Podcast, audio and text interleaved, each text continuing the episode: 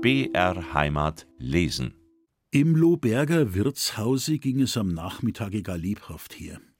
Die Bauern der nächsten Umgegend, sowohl die eine Ehre darein setzten, alle Sonnenfeiertage ihr Möglichstes, um noch ein gut Stück darüber in der Vertilgung des braunen Stoffes zu leisten, und die Glasmacher und Hüttenleute insgesamt ruhten hier nach den Strapazen der Woche aus und taten sich weidlich gut an Herrn Kellermeiers untadeligem Stoffe. Es war aber auch ein Gesumme, als schwärmten hundert Bienenstöcke. Der Qualm aus den kurzen Ulmern verbreitete im Gemache eine gewisse romantische Düsterheit. Dazu der Mark und Bein durchdringende Gesang singlustiger Burschen, das Geklapper der Gläserdeckel, der Duft des unvermeidlichen Schmalzlers und das Bild einer Dorfkneipe ist fertig. Ein kleiner Verschlag an dem oberen Ende des Zimmers, der einen runden eichenen Tisch enthielt, war für den vornehmeren Teil der Gesellschaft bestimmt. Es war die Elite der Dorfgemeinde, bestehend in dem Dorfschulmeister, einigen reichen Waldbauern aus dem Winkel, dem Jäger des Herrn Pladel, dem Schmelzmeister, dem Schrenk und dem uns bereits als Kirchendiener vorgestellten schöngeistigen Schneider, welchem nur wegen seiner Unterhaltungsgabe ein Plätzchen an der Tafelrunde, wie sich die Gesellschaft nannte, gegönnt war aber das Schneiderlein saß heute gegen seine Gewohnheit still und in sich gekehrt am Tische und kaute missgestimmt an seinen Nägeln. Schneider, warum sind's denn heut so traurig? fragte der Schulmeister. Das ist sonst nicht Ihre Art. Ich hab halt meine Launen, antwortete der Gefragte. Horm soll ich gehen, da möchte ich bleiben, s Bier schmeckt mir und arbeiten soll ich. Feiertag sind vor der Tür und ich, miserabliger Mensch, kann mich von meinem Leichtsinn nicht erholen. So trinken's halt noch eine halbe und machen's gute Vorsätze, sagte lächelnd der Lehrer. Die wären gut, aber die seufzte der Schneider. Ach du mein Gott, was ist der Mensch geplagt, der kein Geld nicht hat? Die Nachsätze, das soll und haben. Bei mir heißt's allerweil soll, allerweil soll. Drum bin ich Granti. Da sitze ich, und's Haus soll ich sein. Da trinke ich, und's Haus soll ich schneidern. Das ist hart. Wer das nicht empfunden hat, der, der fiel der Schulmeister ein, kennt nicht die Bedeutung des schönen Liedes. Horm soll ich geh, da soll ich bleiben, meiner Murdern soll ich Erdäpfel reim. Horm geh ich nicht, da bleib ich nicht, meine Murdern reib ich Erdäpfel nicht. Die gesamte Tafelrunde stimmte in den Gesang mit ein, und der grantige Schneider sang schließlich selbst mit einer fast meckernden Stimme und mit an Verrücktheit grenzenden Bewegungen mit. Während des Gesanges kamen mehrere Zuhörer zum Eingange des Verschlages, darunter auch ein alter, ärmlich gekleideter, aber ehrwürdig aussehender Mann, bei dessen ansichtig werden sich der Gramerjackel bekreuzte. So hieß der Jäger des Herrn Pladel. Gewöhnlich nannte man ihn aber Kramer Kropfet. Er hieß Kramer, hatte einen Kropf, und da es im Walde Sitte ist, den Personen noch einen Beinamen zu geben, hieß er kurzweg Kramer Kropfet. Der am Eingang erschienene alte Mann war ein armer Austragler eines armen Dorfes und hieß Zacherl, vulgo Bärenkoppengirgel. Der alte Koppengirgel war kaum des Jägers ansichtig geworden, als er kehrt machte und sich mit eingezogenem Kopfe entfernte. Er setzte sich in der Stube auf die Ofenbank, schnupfte, mit grimmiger Miene nach rechts und nach links hinschielend seinen Schmalzler und aß die in seine Maßkruge aufgeweichten Bierbrocken, welche er mit seinem Nuscherl vorsichtig herausfischte. Der Lumpenkerl, schimpfte der Kramerjackel, kann man nicht einmal sein Glas Bier ruhig trinken, tritten ein der Hexenmeister ins Garn. So glaubt ihr wirklich, dass er anbrennt ist?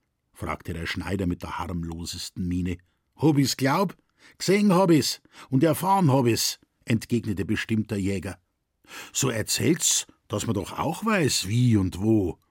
Soll's hören, sagte jener und man rückte zusammen, um die Hexengeschichte möglichst deutlich zu vernehmen.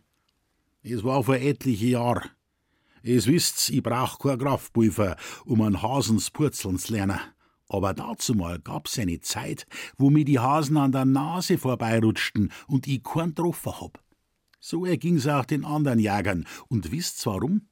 weil's verzauberte Hasen waren. Das ist eine gute Ausrede, sagte lächelnd der Schneider. Wenn der Jäger nichts trifft, hat er 99 Ausreden. Das ist die hundertste. du Garsbock, mecker nicht voreile, sonst erfasst auch noch was, das ich schon weiß.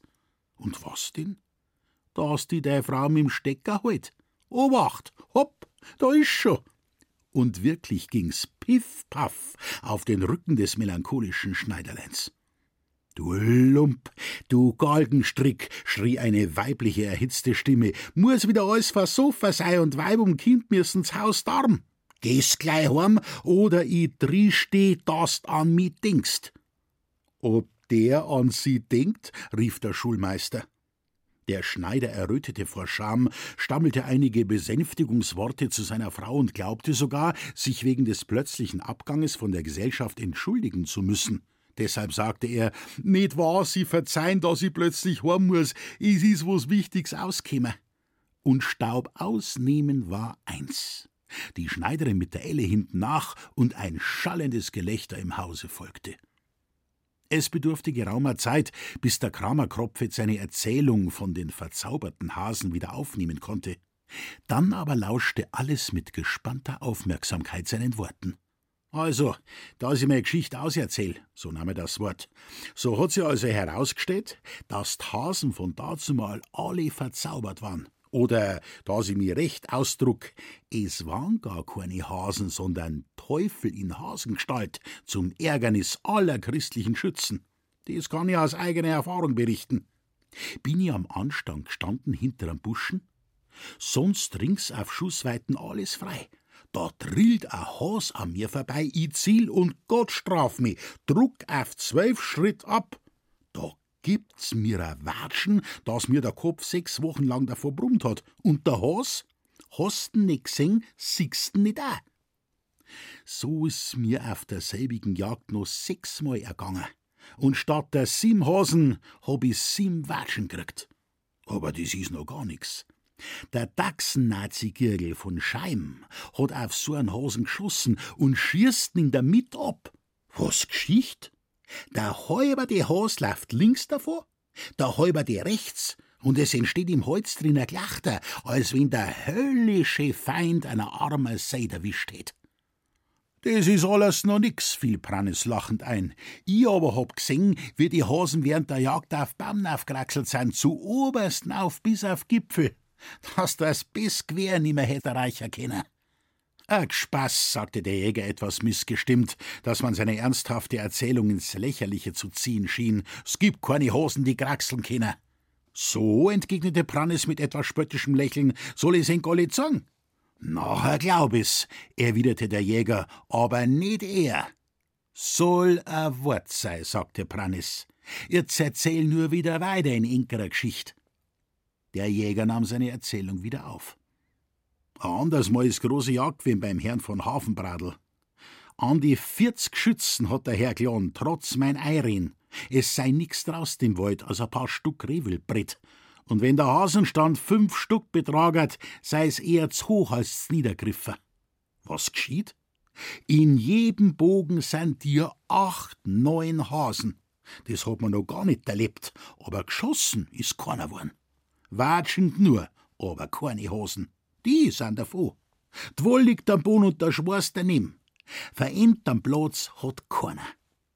Das kann ich selbst beschwören. Ich war dabei und dass eine Hexerei im Gespui, das war jetzt jedem klar. Den kommt's wohl vor, dass man einen und einen anderen Hosen feit, aber 40 Schützen, über 100 Schuss und nicht ein Stück bleibt. Eine solche Schneiderei ist noch gar nicht vorkommen, solang's ein Weitwerk gibt. Am Heimweg aber hat sie's nachher geschickt der Sachhafen Grunz käme. Mein Hund, ich hab dazu mal nur ein Hektarl geführt, springt gars in der Dickicht und gibt laut. Ich birsch o in dem Glaume steht er Wald drin, dieweil, was muss ich singen? Sitzt eng der Koppengirgel in der Stauden drin, Meiselstaat, den Hut voll Laubern zwischen die Fürsten. Und was treibt er mit dem Laubern? kleine Haserln schneit da draus, macht seine Spricherl drüber und Gott sei bei uns. Aus den Lauberln werden leibhaftige Hosen. Das heißt, was den Leib anbelangt, im Übrigen kehren sie auf die andere Seite. Ich hab einen solchen Hasen gesehen, wie er aus der Hand vom Koppen entstanden ist. Koppenkirgel, hab ich gesagt, was treibst denn da? Da wird er blass und will sein Hut verstecken, aber ich tapp danach und greif in die schönste Hasenwoll. Da geht mir ein Licht auf. Ich hab einmal erzählen hören, dass man aus den Laubern Hasen zaubern kann, wenn man in einem angewissen Einverständnis ist. Der Kramer zeigte mit dem Finger ein Teufelshörnchen auf der Stirne an, und ich den Giergel so vor der Seiten anschau, wird mir die Sach immer klarer und klarer, dass er und kein anderer der Hasenzauberer ist. Um mich aber vollständig zu überzeugen, packe den Janker vom Koppengiergel, der neben ihm am Boden liegt. Denn es is a alte Sach, wenn man ein Kleidungsstück vorm Hexmeister schlagt, so spürt er selber die Schläge, grad als schlagert man auf sein Körper. Ich also trickst den Janker aus Leibeskräften und richtig schreit der Koppengirgel au und weh und bitt und jammert, möchte die Schlang aufhören, er tut's gewiss nimmer. Da hab ich aufgehört. Und er hat mir schwören müssen, dass er niemals wieder Hosen zaubert. Nur unter der Bedingung hab ich ihm Leben geschenkt. Er hat's beschworen, und seit der Zeit is mir kein verzauberter Haus mehr unter die Hand gekommen. Ich meine doch, ergriff jetzt streng das Wort, dass, wenn's es alle Hasen für verzaubert holz, die Fates, dass nur nur solche rumlaufen. Wo's übrigens die Geschichte mit dem Bärenkoppen anbelangt, so sitzt der draußen am Ufer. Der kann uns auch erzählen, ob uns der Kramer einen Bären aufgebunden hat. Ja, ja, das hat er, rief jetzt eine zitternde Stimme. Einen großmächtigen Bären noch dazu. Ein viel als der war, wegen dem der Kropfet auf dem Baum geraxelt ist, von dem er nachher vor Schrecken wie Pudelkur wieder runtergefallen und ohnmächtig liegen ist. Man wandte sich gegen den Eingang und sah den Koppengirgel, der unbemerkt schon längere Zeit Zuhörer bei des Jägers Erzählung war. Nicht, weil ich Hosen zaubern kann, hab ich bitt, fuhr er dann fort, sondern weil mein Brieselglas in der Taschen drin steckt is, das er mir bei einem Haar zusammengeschlagen hätt. Ja, wenn ich zaubern könnt, hätt ich schon längst bewirkt, dass dem Kramer seine Ohrwascheln so lang werden, als es naturgemäß nach seiner vorigen Erzählung sein sollten. Ich, meine lieben Herren, kann nix zaubern. Hier ist der beste Beweis davon. Damit zog er seinen ledernen Geldbeutel heraus und stülpte ihn um. Es fiel nicht ein Pfennig heraus. Die Gesellschaft blickte fragend nach dem Jäger, und in ziemlich unverhohlener Weise lachte man ihm gerade ins Gesicht. Der Kramer Kropfet war wütend über diesen Zwischenfall, und gegen den Koppen gewendet schrie er: Wenn's nicht verschwindst, euer Lumps so! So, unterbrach ihn Schrenk, so bleibt er da. Das ist nicht christlich von Enk, dass des den armen Menschen so die Ehe abschneiden wollt's. Ich kenn den Girgel lang und hab noch niemals Ursach gehabt, ihm für einen Lumpen zu halten. Da hast du einen Zwanziger Girgel. So, und jetzt bleibst du erst recht da. Im Wirtshaus hat ein jeder gleiches Recht, der zahlt. Der Girgel bleibt.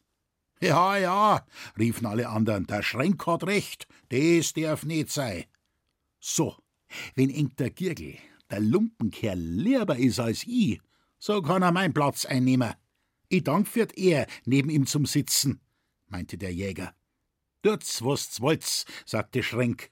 Es heißt irgendeinem geh. Aber wenn's durchaus nicht da bleiben wollt's, so ist es auch grad kein Unglück für uns. Der Jäger war nicht imstande, das Gelächter zu ertragen. Wenn ich mein Zwilling da hätt, wisst ihr, was ich tat, sagte er mit wütender Stimme zu Schrenk. Und was tatst? Umhängen tatsten und dir zur machen, aber von außen. Fried, Fried, meine Herren, beschwichtigte jetzt der Schulmeister, für heut ist's genug. Was sollen die Reden hin und her? Sei gescheit, Schrenk, und du, Kramer, bist alt genug zum Verstand annehmen. Mei Schuldigkeit wird, rief der Jäger, und nachdem er das nötige Geld hingeworfen, erhob er sich mit den Worten: In dieser Gesellschaft sägt's mi so bald nimmer.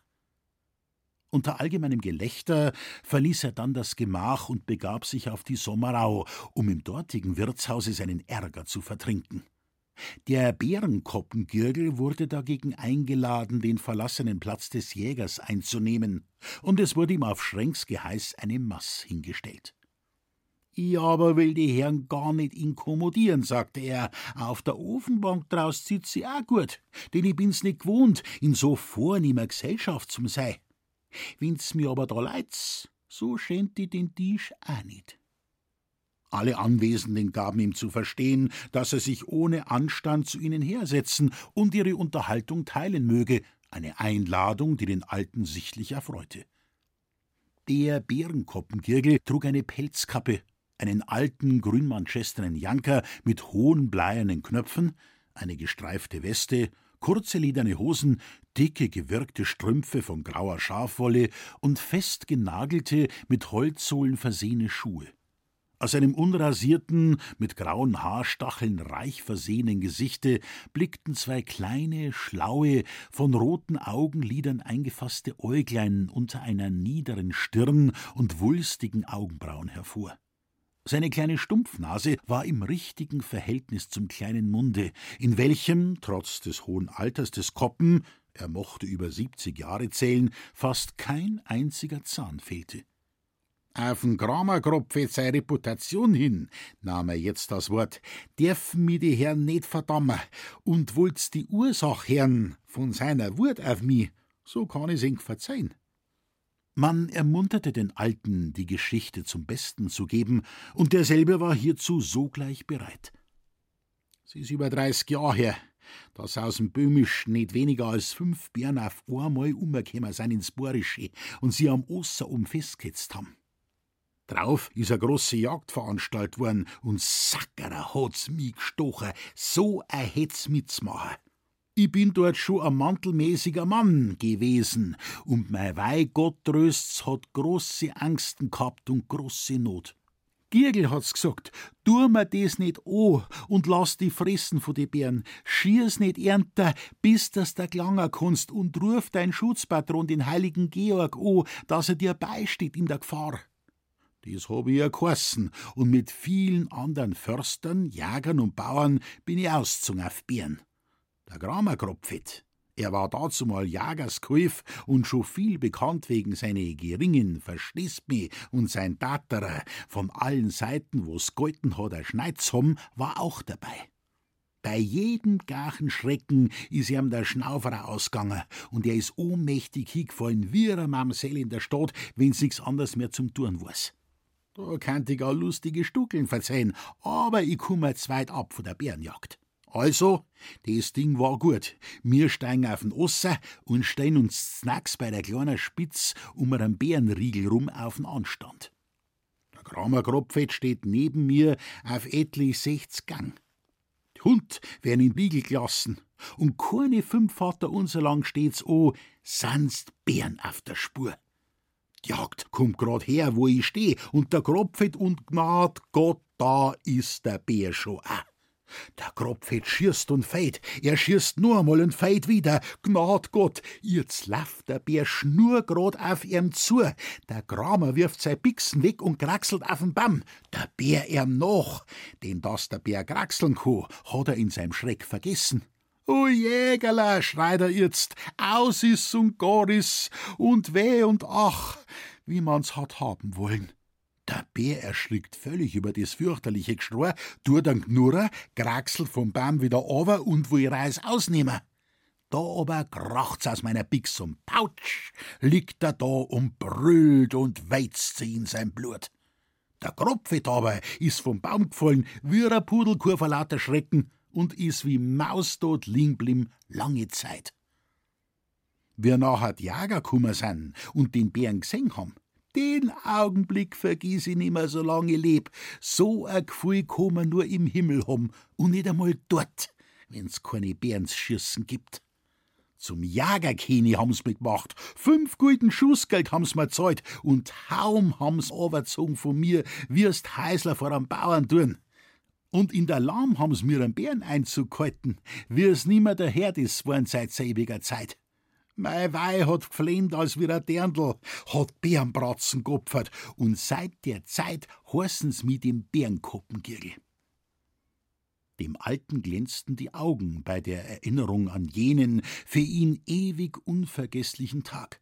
Und indem er lächelnd den übrigen zuwinkte, nahm er zuerst eine Prise Schmalzler, Dann aber griff er nach dem Kruge und trank auf das Andenken jenes Ehrentages in kräftigen Zügen. Alle Anwesenden stießen mit ihm an, und es fehlte nicht viel, dass der Alte vor lauter Freude über diese ihm widerfahrene Ehre geweint hätte. Und der Kropfet? fragte jetzt Schrenk. Wie ist der wieder lebendig worden? Wie er gemerkt hat, entgegnete der Zecherl, dass der Bär erschossen ist, hat er sich vor seinem Schrecken erholt und ist wieder aufgestanden. Natürlich hat alles drüber gelacht. Er hat sich nur totgestellt, hat er gesagt. Sagt er, dass ihn der Bärführer aushalten sollt, wenn ihn nicht geschossen hätt. Denn es ist eine alte Sach, dass die Raubtiere nur ein lebendiges Fleisch mengen und außer der Hyänen gar niemals einen toten Körper anschneit. Und seit der Zeit kann er mich nimmer schmecken. Dass ich so gach bin worden und er so ausgelacht, das hat ihn kränkt. Wer es ihm weiß gemacht hat, das weiß ich nicht. Aber er glaubt's fest, dass ich mit am Kraftpulver den Bären damals geschossen hab. Denn er glaubt an Hexen und Geister wie an verzauberte Hasen. Aber ich krieg'n schon noch droh. Man lachte über Zecherls Erzählung, und der Kramerkropfet war noch vielseitig die Zielscheibe des Witzes von der Tafelrunde. Prannes gab noch einige lustige Huderln zum Besten, welche die Gesellschaft in der heitersten Weise unterhielten. Dann aber nahm der Lehrer die Zügel der Unterhaltung in die Hand, indem er die Gitarre zu spielen begann und Lieder zum Besten gab, welche alle Anwesenden im Chore begleiteten. Es wurde spät, bis die Gäste nach und nach das Wirtshaus verließen, und bald saßen nur mehr die Hüttenleute und der Koppengirgel an der Tafelrunde beisammen. Als auch dieser gehen wollte, lud ihn Schrenk ein, noch eine Masse auf seine Rechnung zu trinken. Tät's recht gern, antwortete der Alte, aber ich hab heut Nacht nur ein Geschäft vor, und da muss ich zuerst noch etliche Stunden schlafen. Vielleicht wieder ein Hexengeschäft? fragte lachend Schrenk. Ich denk, antwortete Girgel, es soll mir ohne Hexerei glücken, ein Auerhahn abzubammen. Was denn Platz? fragte Schrenk leise und neugierig. Mehr als ein, entgegnete mit zufriedener Miene und schmunzelnd der alte Wildschütz. In der Staatswaldung oder im Kramerkropf seinem Revier?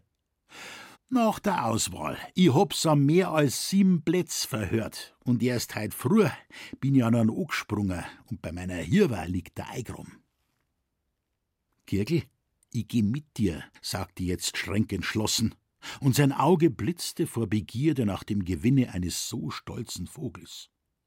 Prannes war jedoch nicht so schnell einverstanden. Im Gegenteil machte er Einwendungen, welche selbst Schrenk auf einige Augenblicke anders bestimmen konnten, aber schließlich blieb er doch bei seinem Entschlusse. Es klangen nicht zwanzig Hahn, die ich schon abbaumt hab, und ich hab jetzt noch niemand gefragt, meinte er. Der Gropfett darf grad heut nix wissen, entgegnete der Schmelzer. Der Mensch wär völlig imstand, dir uns draufzubeizen. Oh mei, sagte der Girgel, bis der morgen den ersten Fuß aus dem Bett hebt, haben wir schon zwei Auerwild im sicheren Verwahr. Ich muss jetzt gehen. Punkt halbe zwei kommen wir zusammen, nächst Eckersberg, wo der Steig auf den Osser führt. Das Kreuz vorm Hochwald ist unsere Zusammenkunft. Und einige Male ermunternd mit dem Kopfe nickend ging er fort. Niemand im Hause hatte diese Verabredung gehört. Der Wirt schnarchte auf einem ledernen Großvaterstuhl, und draußen in der Wirtsstube waren nur mehr wenige Hüttenleute beisammen. Diese waren aber in einer so lebhaften Unterhaltung begriffen, dass sie nicht einmal darauf achteten, was in dem Verschlage an der Tafelrunde ausgemacht wurde. Aber außer dem Hause hatte sie jemand belauscht, und gerade derjenige, dem diese Jagd am ersten ein Geheimnis bleiben musste. Der von Sommerau wieder zurückgekehrte Kramerkropfet hatte, vor dem Laden lauschend, alles gehört, was drinnen abgemacht wurde.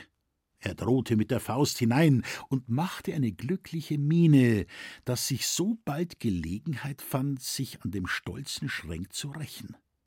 Als der Koppengirgel das Zimmer verließ, versteckte er sich hastig hinter einem Holzhaufen wartete, bis die beiden Glasmacher das Haus verlassen hatten und begab sich hernach zum Schrecken des Kellermeier wieder in die Gaststube. Er verlangte noch eine Maß Bier, und legte sich dann auf die Ofenbank, um hier zu übernachten, da er morgen, wie er sagte, in aller Früh ein wichtiges Geschäft hätte. Schrenk und Prannes wanderten nach der Hütte. Es war eine prachtvolle Nacht. Des Mondes goldene Sichel schimmerte gerade über dem Ossergebirge, nach welchem der leidenschaftliche Wildschütze sehnsüchtig hinblickte. Ich muss doch für'n Franzlern Osterbraun herrichten, sagte er zu seinem Freunde. Aber der Frau muß'n richten, und wir speisen dann in Gesellschaft. Der Schmelzmeister lachte. Kennst die Geschicht von der Bärenhaut? Ja, ja, aber wenn d Hoffnung nicht wär, schleiche die mich gewiss nicht aussehend weiter, um was zu mir ling. Ich find nix Unrechts drin, bloß was gewagt's, und wer nix wagt, der gewinnt nix. Das is mein Glaum. Im Hüttengebäude angekommen, trennten sich die beiden Freunde, um sich in ihre Wohnungen zu begeben. Franz stand mit einem Licht unter der Tür, den Vater zu begrüßen. Er war noch nicht zu Bette gewesen, sondern hatte infolge seines heutigen Vorsatzes, Hüttenherr zu werden, in einem Rechenbuche so eifrig studiert, als ob er schon morgen ein solches Amt übernehmen müsse, und überdies wollte er auch seinen Vater noch wachend erwarten. Schrenk richtete sein Schießzeug zurecht und gab dem fragenden Blicke des Knaben nur ausweichende Antworten. Franz, des Vaters Vorhaben erkennend, konnte aber nicht mehr länger an sich halten, ihn vor Pladel und dem Jäger zu warnen und zu bitten, nicht mehr hinauszugehen zum Wildern, wo sein teures Leben einer so großen Gefahr ausgesetzt sei. Er sagte ihm alles, was er von dem Hüttenherrn und dessen Familie seit gestern zu erdulden gehabt. Er erzählte ihm's mit Tränen in den Augen und bat so eindringlich, dass ihm der Vater gewiss nachgeben musste. Der alte Schrenk hörte seinen Sohn ruhig an. Er saß auf dem alten ledernen Sofa, den rechten Ellbogen auf das Knie gestützt, lehnte er seinen Kopf in die Hand und schien über Franzens Erzählung ebenso ergriffen als nachdenkend. Als aber dieser näher zusah, war der Vater in festen Schlaf versunken und somit die ganze schöne Rede in den Wind gesprochen. Schrenk schlief so fest, dass ihn Franz gar nicht aufwecken konnte. Deshalb nahm er ihn bei den Füßen und legte ihn bequem auf das Sofa, schob einen Polster unter seinen Kopf, und in der gewissen Hoffnung, dass es für heute Nacht mit der Auerhahn balds vorüber, schlich sich der junge Student in die an die Wohnstube stoßende Schlafkammer, und war eingeschlafen, noch bevor er seinen Abendsegen vollendet. Armer Franz, hättest du geahnt, dass einige Stunden später dein Vater geräuschlos das Haus verlassen und dem Hochwald zueilen würde, dein Schlummer wäre weniger friedlich gewesen. Denn während du in süßen Träumen befangen fortschlummerst, droht dem Vergehen schon die Strafe und hängt an schwachen Fäden deines Vaters Leben.